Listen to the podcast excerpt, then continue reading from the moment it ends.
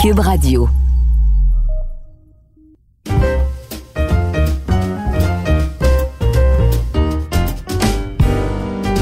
Bienvenue au troisième épisode du Code Québec. Au cours de ma carrière, j'ai réalisé des milliers de sondages, mais il y a un répondant qui, en quelques mots, a exprimé l'ensemble des valeurs, des perceptions, de l'attitude des Québécois. Il a dit ceci. Je ne suis plus certain si je suis encore indécis. Comment peut-on être indécis deux fois comme ça? Ben, c'est ça le peuple du Québec. Un peuple qui ne veut pas prendre position, un peuple qui est détaché. Détaché et le troisième trait identitaire. Bon balado!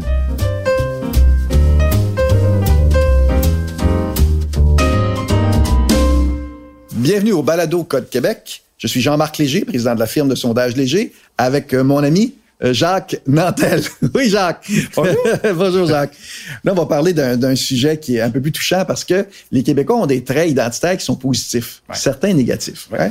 Concrètement, les Québécois sont issus d'une culture qui est française, avec certains traits, vivent dans une société qui est anglo-saxonne anglaise, avec certains traits, et, et avec un mode de vie qui est américain. Hein? Donc, une réalité là, qui est triple au Québec, ce qui fait que des fois, ils sont pas toujours faciles à saisir.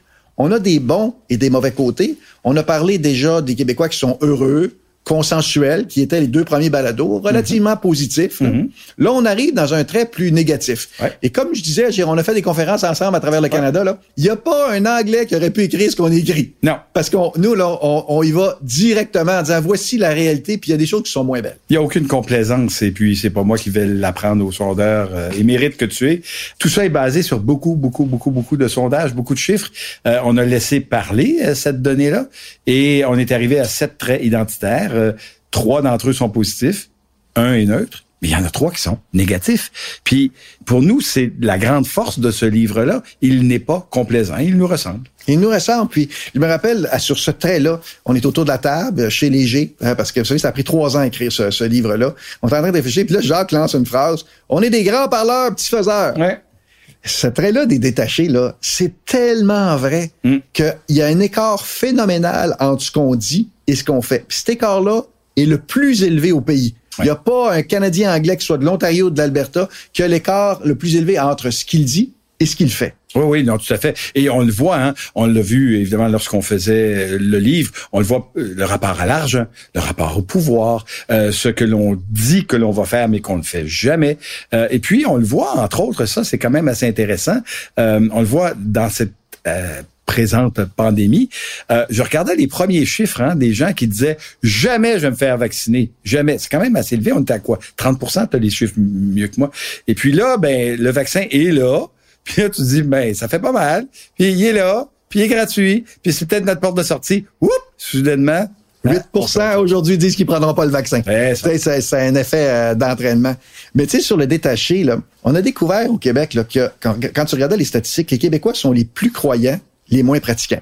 82% des gens disent croire en l'Église catholique, mais il y en a à peine le tiers et moins que le tiers qui euh, pratiquent l'Église catholique. L'écart est beaucoup plus important qu'aux États-Unis, par exemple. On sait, par exemple, qu'au Québec, c'est ici qu'on se marie le moins Ouais.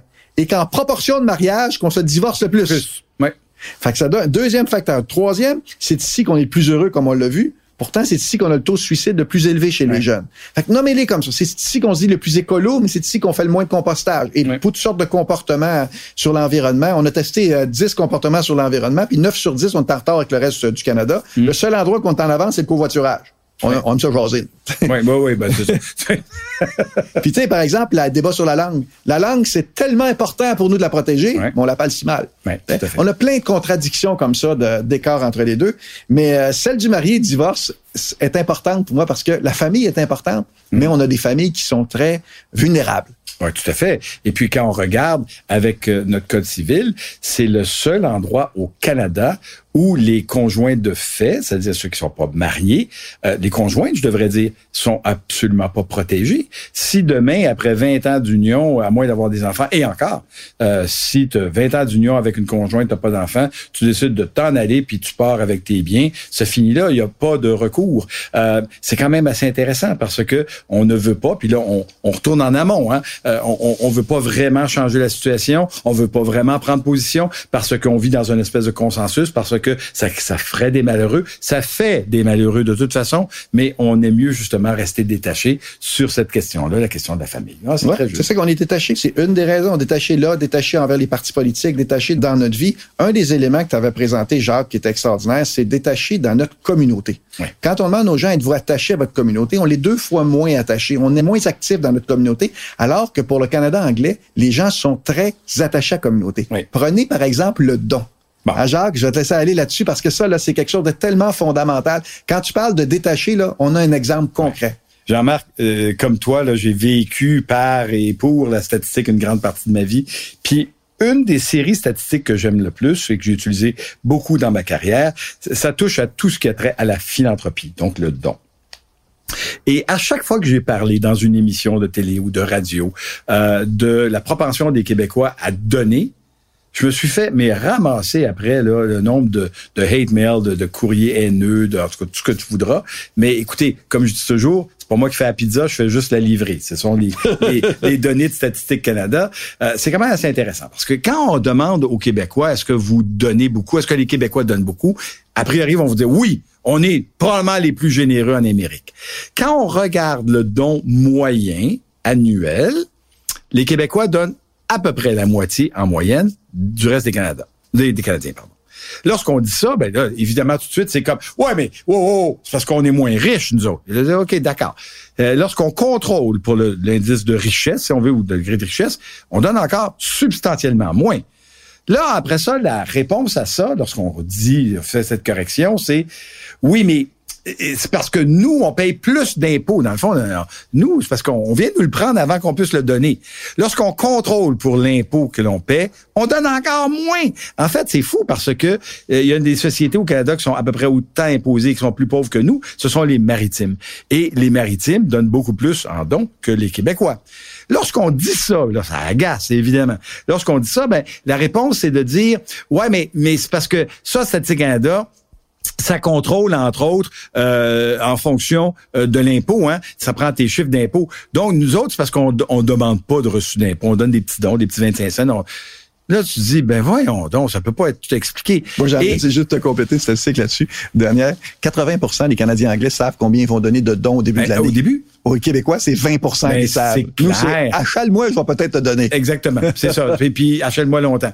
Puis, finalement, la dernière, dernière, dernière porte de sortie qu'on me donne toujours, c'est de dire, OK, d'accord, nous autres, on, bon, on, on donne moins d'argent, mais c'est parce qu'on donne plus en temps. Malheureusement, Statistique Canada a également une série là-dessus sur le temps que l'on passe à du bénévolat, à des causes caritatives, puis je te le donne en mille, moitié moins que le reste du Canada. Donc, à quelque part, oui, bien sûr, on est dans notre communauté, on est convaincu qu'on est les champions de la chose, mais là-dessus, on est terriblement détaché. Exact. Puis sur toutes les mesures qu'on fait, c'est ce que tu mentionnes sur le don, sur le bénévolat, partout. sais, on essaie de trouver quelqu'un point euh, positif pour les Québécois. Tu as de la difficulté à trouver. Sur l'environnement, c'est un autre bon exemple. On se dit écolo, nous l'environnement, c'est important.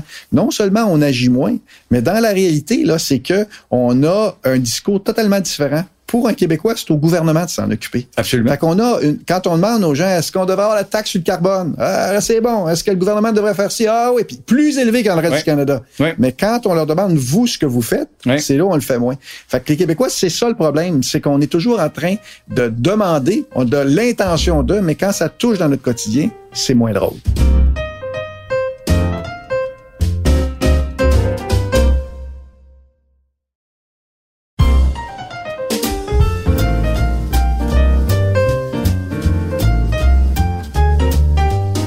Moi, j'habite dans un tout petit village, Saint-Placide, qui est sur le bord de la rivière des Outaouais. Donc, de l'autre côté, c'est l'Ontario. OK?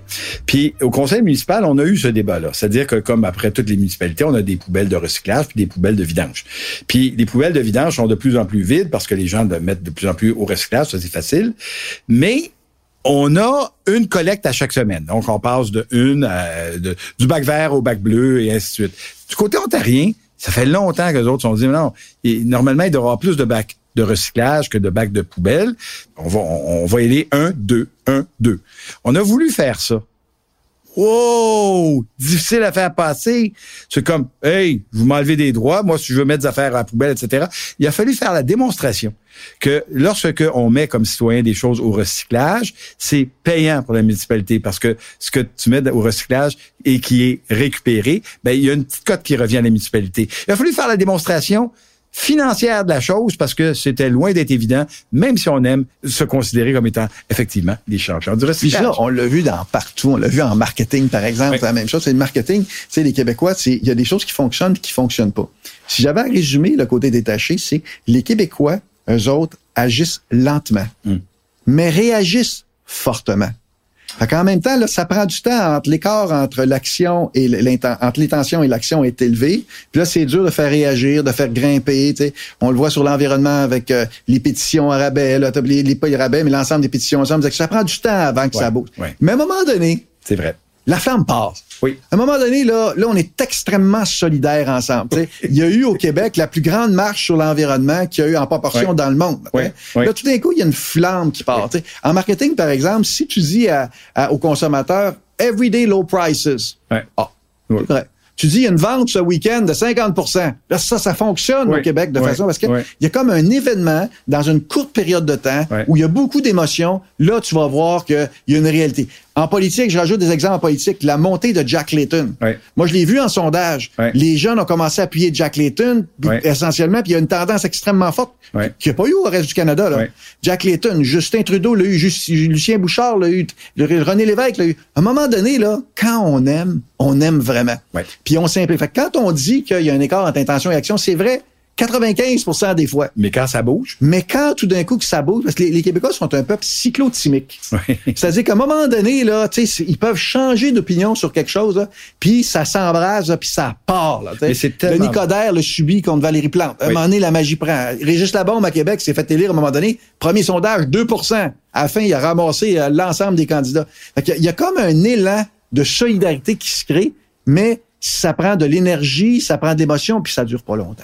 Et lorsque ça nous amène justement au consensus, ben là, on est confortable puis on le garde. C'est intéressant ce Quand que on tu dis. sent que... Tu te rappelles la publicité Jacques de CKC à l'époque? Oui. Euh, c'est quoi? C'était euh, fais le don. Fais le don, tout le monde le Tout fait. le monde le fait. Oui. C'est tellement Oui, oui. québécois. Mais c'est exactement. Où, Mais c'est- où on est 6 millions, faut se Faut se parler. parler. Ce type de publicité-là allait chercher nos racines. là. Oui, qui soit dit en passant est un slogan euh, qui avait été utilisé pour une compagnie de bière, mais qui avait été créé pour un parti politique, si tu souviens bien. Ah oui, on oui, est oui. 6 millions, faut se parler. C'est Ben Jacques oui. Bouchard de Ben BCP oui, qui avait créé ça à l'époque. Absolument, mais c'était pour le Parti québécois qui l'avait refusé. Puis Jacques l'avait recyclé pour une bière. Nous autres, tu sais, on a, dans toutes les campagnes qu'on fait, nous, en sondage, qui sont privées, là, souvent, un slogan publicitaire, là, c'est, il y a tellement de travail pour toucher la corde sensible. Ouais. Puis ça, t'en as une ici. Comment tu fais pour mobiliser le monde? ouais. derrière une cause, derrière un produit. Ouais. On a découvert une chose au Québec qu'on n'a pas dans le reste du Canada, c'est que nous, c'est pas dans les institutions qu'on a confiance, c'est dans les gens. Oui, oui, oui. Tu sais, c'est- on est très euh, anarchique. Les institutions, on n'aime pas ça. Ouais. Mais les individus, c'est ça. En politique, là, au Canada anglais, ça vote conservateur ou ça vote libéral depuis des années. Au Québec, rouge, blanc, là, tu peux voter CAC au Québec puis NPD au fédéral. Oh, tu oui, peux oui. changer. tu sais, Non, non, moi, je l'aime, lui. Oui, Hein? oui. Mais c'est ça, le- le- l'esprit, c'est quand on réussit à toucher le cœur et non pas la tête des Québécois, tout change. Oui, mais ça, ça a des conséquences. Tu l'as fait, tu as fait tant d'acquisitions.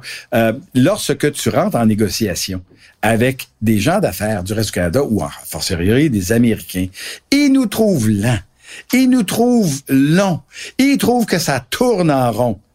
Mais lorsque le deal commence à fonctionner, il n'y a plus moyen de reculer. C'est exactement ça. Ça, on le Et tu voit. sais pourquoi? Les Québécois, c'est un peuple minoritaire qui ont eu pratiquement que des défaites dans leur vie. Ils ont peur de l'échec. Ouais. Les Américains, c'est un peuple de gagnants. De gagnants. Se tromper, ils s'en foutent. Ouais. Faire faillite aux États-Unis, c'est pas un trouble. Tu recommences. C'est de l'expérience. Essaye de faire faillite en France. C'est l'opprobre populaire. Ouais. T'es rejeté de la communauté. De. Et nous, on a un mélange de ces deux cultures-là à l'intérieur de ça où on a peur de se tromper. hein? Ouais. Et ça, là, ça explique pourquoi le détachement. On a peur de prendre position pour les conséquences d'avoir de prendre position. Fait que pour les gens qui nous écoutent dans la vie quotidienne, regardez les Québécois d'un autre œil. C'est-à-dire, oui, ils ont peur de prendre position, mais quand ils vous aiment, ils vous aiment vraiment. C'est c'est intéressant parce que le détachement là dans les traits, il vient après le consensus, on en a parlé, puis il vient avant la victime, ce dont on va parler. Ça, c'est mon préféré, la victime. Toi, tu disais que c'est le consensus, c'est mon préféré. Fait que si vous voulez, on va prendre des questions, Oui. euh, des, des questions des gens. Euh, Profitez-en pour nous poser des questions. La première question. Est-ce qu'on est fidèle en amour au Québec? Oh, ça, ça j'aime mieux que tu répondes. J'ai la liste des gens qui sont infidèles ici, euh, comme sondeur, on connaît tout. Euh, la, la réponse est double là-dedans. C'est que la première réponse au niveau d'infidélité est plus élevée au Québec que dans le reste du Canada. C'est 20% des Québécois qui ont déjà trompé leur conjoint.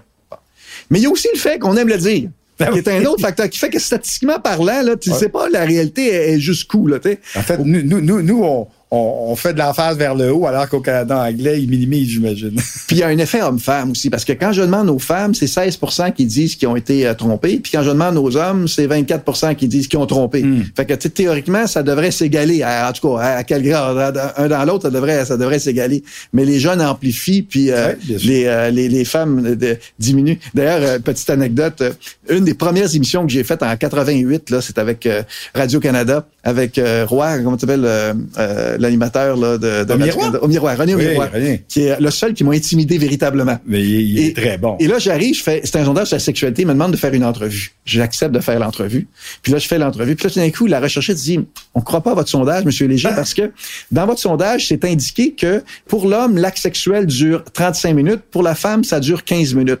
Donc, vous avez un problème statistique. Là, je suis là, j'étais un peu perdu. Puis là, l'autre, la co-animatrice, est à côté de moi. Non, non, vous avez pas compris, madame. C'est que durant l'acte sexuel, la femme perd la notion du temps. Ah! Là, J'étais sauvé. Oh, super. Sauvé. Mais la sexualité, ça touche les Québécois. Ben c'est, oui. Mm-hmm. c'est quelque chose directement qu'on n'a pas peur d'en parler. tu sais. Et on se situe véritablement entre les deux. On est plus infidèle qu'au Canada anglais, mais plus fidèle que les Français, eux, qui ont un taux à 35 de, Oui, de oui, niveau d'infidélité. Sûrement. Ben d'ailleurs, c'est intéressant, puis ça c'est très culturel, de voir comment l'infidélité d'un chef d'État en France peut être acceptée, alors qu'aux États-Unis, ça passe difficilement. Euh, Ça dépend si tu t'appelles Donald Trump. Ouais, mais ça c'est pas ça s'appelle Donald Trump. T'as raison. Deuxième question. Vous ne croyez pas qu'il est de plus en plus difficile de prendre position quand on est inondé d'informations contradictoires sur les réseaux sociaux? Ah ouais, quand on parle du détaché, on dit que c'est difficile de prendre position. Mm. Puis euh, c'est certain, Jacques, toi, tu as vécu dans, dans le monde des jeunes euh, à l'université et tout ça. Là, ils sont bombardés d'informations. Ouais, hein. ouais. J'avais une statistique que j'ai vue quelque part. Là. Un jeune, aujourd'hui, qui a 18 ans, a vu un million de meurtres dans sa vie, qui comprend les jeux vidéo, qui comprend les films, qui comprend la télévision, qui comprend ainsi de suite. Là. Ils sont bombardés d'informations violentes, souvent sexuelles, souvent inexactes, Mm. de fake news. Là, sais. Puis tout ça là, fait qu'en bout de ligne, là, ça crée une, une, une clientèle, une, une génération qui, justement, n'ose pas prendre position. Euh, il a- euh, tout, est, tout est vrai et son contraire. Ben tout à fait. Mais, mais c'était vrai également des générations précédentes. Je pense que euh, les générations, et on, on en parle dans la deuxième édition du livre, les générations se contrastent quant à la façon de se détacher ou de prendre position. Euh, mais c'est clair que euh, l'information, elle existait même avant les réseaux sociaux. Mais les Québécois avaient toujours une difficulté à prendre position. Oui, j'ai lu l'éditorial de, j'ai lu un tel, etc. Mais moi y réfléchir, ça on l'a entendu beaucoup. Aujourd'hui, évidemment, c'est, on est bombardé d'informations, notamment dans les médias sociaux, et c'est comme si pour ne pas être détaché, il fallait pratiquement que quelqu'un prenne une position. On le voit là dans la pandémie actuelle, là, où vous avez une espèce de clivage. Marie-France Bazot écrivait euh, récemment là, un article dans la presse là-dessus euh, sur notre société qui se découe, qui se détricote euh, parce que les gens commence à aller euh, dans les extrêmes parce qu'on a tellement d'informations que là, on commence à être mal à l'aise dans la nuance. On n'y arrive plus dans la nuance. Donc, on prend position. Je suis résolument pour le gouvernement ou je suis résolument contre le gouvernement. Tout ça, c'est c'est de la foutaise. Euh, mais essayer de continuer à être détaché alors qu'il y a tant de mouvances et tant d'informations, ça devient difficile. Ça devient difficile. Puis, mais quand on sonde les jeunes, ils ont quand même une capacité de, de comprendre la mauvaise nouvelle, le fake news. Ah oui, L'avantage que les gens ont. On dit qu'ils ont un détecteur de bullshit. C'est Détecter le mensonge plus facilement. Mais le problème, c'est que même s'ils savent qu'il y a un mensonge, ils vont des fois même le partager pareil. Ah Ben bien sûr, parce que évidemment, ça c'est le propre de la rumeur. La rumeur, c'est une monnaie d'échange. Ouais. Euh, si tu partages une rumeur qui est intéressante, tu deviens intéressant. Et donc, on vous a parlé du bonheur, euh, le heureux dans le premier trait, qui engendrait le consensuel. Euh, et ensuite, le consensuel faisait qu'on ne veut pas prendre position, on était détaché. Et là, on va rentrer dans le quatrième trait euh, bientôt, dans l'autre balado, la victimisation. Hum, Merci, Jean favori. Merci.